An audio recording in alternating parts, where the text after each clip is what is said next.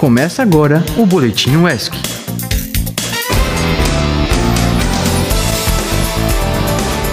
Muito boa tarde, ouvinte da Rádio ESC Comunidade Acadêmica. Eu sou João Pedro Carqueja, passando para te informar nessa terça-feira triste e chuvosa que tá no ar mais uma edição do Boletim UESC. É isso aí, boa tarde para todo mundo que está acompanhando a Rádio ESC pelo nosso aplicativo oficial, pelo aplicativo Rádiosnet e pela nossa transmissão no céu. Eu sou Julia Molfi e vamos agora para as principais notícias da UESC e da região.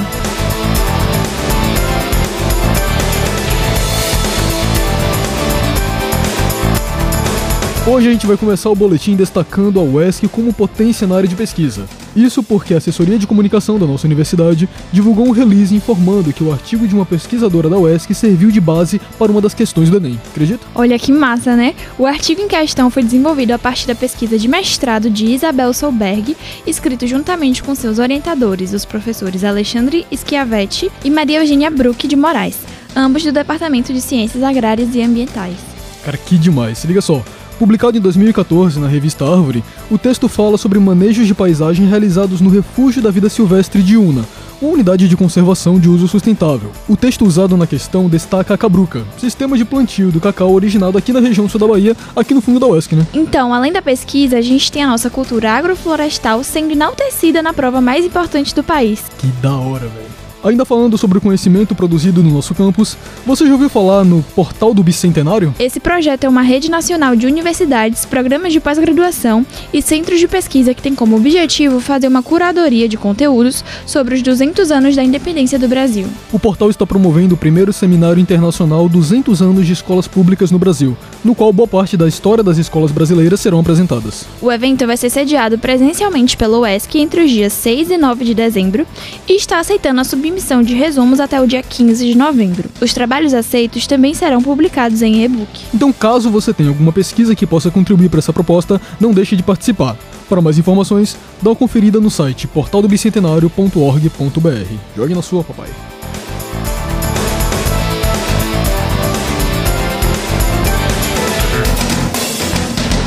Mas nem tudo são flores na UESC, né? Aliás, para cada conquista a gente tem 10 problemas sendo empurrados debaixo do tapete. E uma das questões que a gente menos discute é a violência dentro da comunidade acadêmica. Pois é, você deve ter acompanhado ao longo desse semestre uma campanha anti-assédio rolando pelo campus. Ela é uma iniciativa da Comissão Permanente de Prevenção ao Assédio Moral, Sexual e qualquer forma de discriminação, a CPPAMSD. Inclusive, essa mesma comissão, em parceria com a CDRH Capacita, estará promovendo na terça que vem, dia 14, uma oficina sobre os aspectos dos assédios e discriminações no ambiente universitário. Aberta ao público, a oficina será ministrada pela instrutora Rafaela Fávila, graduada em Direito pela UESC e vai acontecer na sala de treinamento do DFCH, no térreo do pavilhão Valdir Pires, das 9 horas às 12 horas e das 13 horas às 16 horas. Para se inscrever, acesse o link disponível no site da UESC. Outro evento para você ficar de olho é o Simpósio Internacional de Literaturas Africanas e Afro-Brasileiras, o Simpoafro. Em sua sexta edição, o simpósio traz o tema Literatura, Políticas e Atuações Antirracistas. É inteiramente online e vai estar rolando entre os dias 9 e 10 de novembro. O Simpoafro é uma iniciativa do Centro de Estudos Portugueses Hélio Simões e do Programa de Pós-Graduação em Letras, Linguagens e Representações do Departamento de Letras e Artes. Vão rolar mesas que vão desde o balanço dos 20 anos da Lei 10.639, que torna obrigatório o ensino de História e cultura afro-brasileira nas escolas, até discussões sobre a literatura de Moçambique com a presença de acadêmicos de lá. Isso aí, só pauta importante pertinente mesmo. Para conferir a programação completa e ter acesso ao link de inscrição, basta procurar pelo perfil do evento no Instagram, Simpoafro.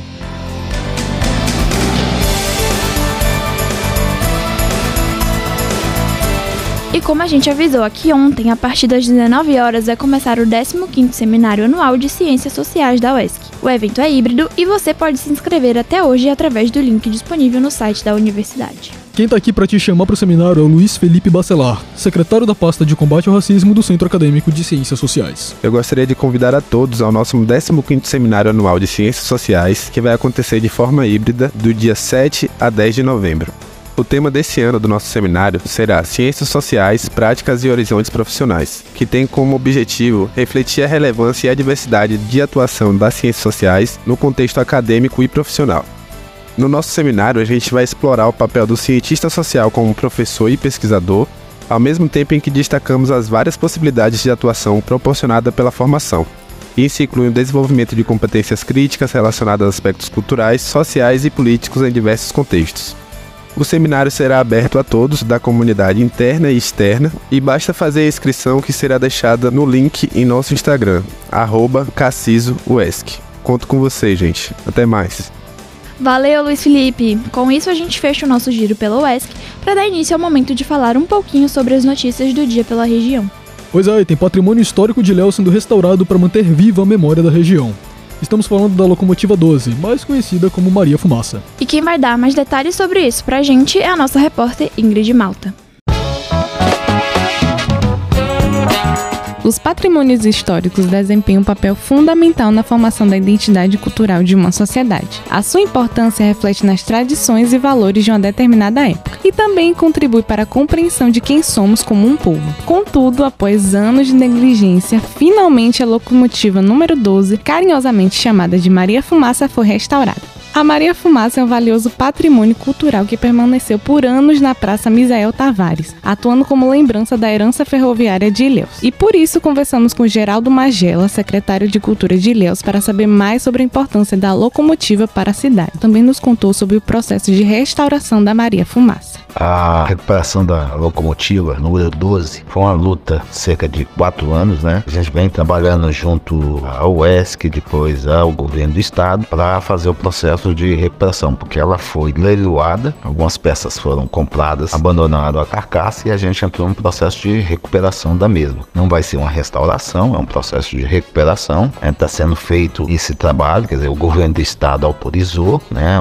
através do Detran, autorizou e entregou esse patrimônio ao município e aí a gente buscou a iniciativa privada que pôde estar num processo de recuperação da locomotiva e acreditamos que no próximo mês ela já deva ir para o local, né, na Praça Misael Tavares e vai retornar para o local agora já com um ambiente melhor, né, e a gente vai fazer um trabalho acerca da importância dela, né, importância econômica, fotos antigas, né. Na verdade a ideia é promover ali um ponto de turismo e de visitação para a importante locomotiva, né, que era uma parte da estrada de ferro de Ilhéus até, na verdade, ia só até Itabuna, e o objetivo era ir até a vitória da conquista. Mas é esse processo de recuperação histórica, né, é, da memória de Ilhéus que vamos buscar resgatar através dessa locomotiva número 12. A restauração da locomotiva tem o intuito de preservar a história de Ilhéus e também ajudar a manter a memória coletiva da cidade. Uma produção de Ana Cecília Ingrid Malta, reportagem por Ingrid Malta, captação de áudio por Luiz Reis, edição de áudio por João Pedro da Costa, orientação de Eliana Albuquerque e Priscila Cheque.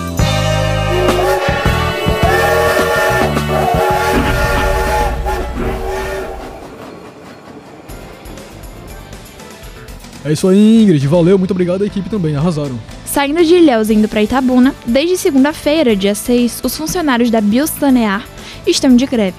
A empresa é responsável por fornecer o serviço de coleta de lixo na cidade. O anúncio foi feito por José Carlos Conceição, presidente do Sindicato dos Trabalhadores em Limpeza, o Sindlimp.